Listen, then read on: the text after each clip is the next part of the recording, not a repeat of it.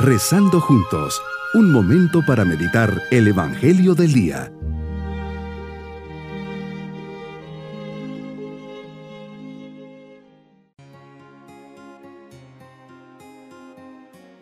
Les saludo en este día, miércoles de la quinta semana del tiempo ordinario. Con especial alegría nos dirigimos al Señor. Señor Jesús, humildemente postrados ante ti, que movido por tu inmenso amor, estás presente entre nosotros, oculto bajo las especies del pan eucarístico. Queremos presentarte nuestro homenaje de fe y de amor, de gratitud y de adoración, poniendo en tus manos todo lo que somos y tenemos.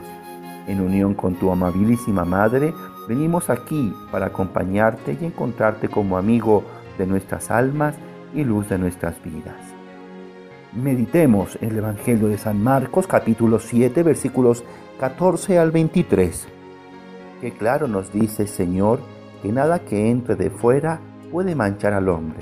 Lo que sí lo mancha es lo que sale de dentro, porque del corazón salen las intenciones malas, las fornicaciones, los robos, los homicidios, los adulterios, los fraudes, las codicias, las injusticias, el desenfreno, las envidias, la difamación, el orgullo y la frivolidad.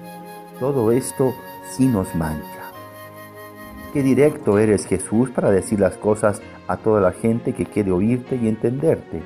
Tus discípulos buscan comprender mejor todas tus propuestas y es por ello que te piden una mayor explicación.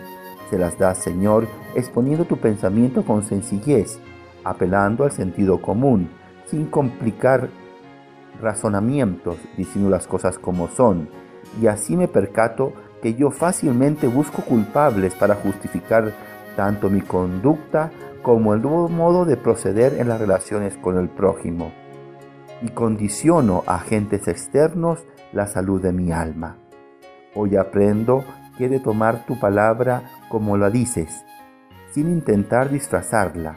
Veo en ello con claridad que el comportamiento sano la rectitud de conducta, la disposición al bien, la postura en la verdad, la honestidad, no son añadidos a la personalidad, sino actitudes constantes que implican la decisión de alinearme a lo que me pides. Con la acción del Espíritu Santo y la propia colaboración, se va dando forma a la purificación interior que nos pides y nos enseñas hoy. Gracias porque me haces ver el error y así ubico la responsabilidad de mis actos en donde realmente está, es decir, en el propio corazón. Jesús denuncia toda una serie de ritos externos, prohibiciones y preceptos, tradiciones transmitidas por los hombres y que llegan a ocultar el verdadero sentido de los preceptos divinos. Maestro, pones al descubierto un cumplimiento legalista que lleva a algunos a creerse buenos delante de ti porque cumplen olvidando que la salvación se recibe de ti, se acoge de ti y se implora a ti. Si examino mi corazón y mi conciencia, descubro en él envidia, egoísmo, injusticias y tantas cosas que me hacen ver el mundo con ojos impuros. ¿Cuántas veces me dejo llevar por los impulsos que me esclavizan? Verdaderamente no estoy justificado delante de ti. Mi único derecho es decir Señor, ten piedad de mí, porque me he equivocado. Tú has muerto para librarme de estas cadenas. Que tu redención, Jesús, vaya penetrando los rincones más profundos de mi alma. Así podré mirar el mundo y a los hombres como tú los miras y podré verlos como tú los ves. Sana mis heridas del pecado y enséñame a vivir bajo los impulsos del Espíritu y en la libertad de los hijos de Dios. Como complemento de esta meditación pueden ir a YouTube, Los dos lobos, Sembrando Esperanza 2. Mi propósito en este día es luchar por una vida recta, llena de fe, lealtad, comprensión, humildad, generosidad, honestidad, queriendo ser ejemplo de vida cristiana y haciendo bien siempre las cosas.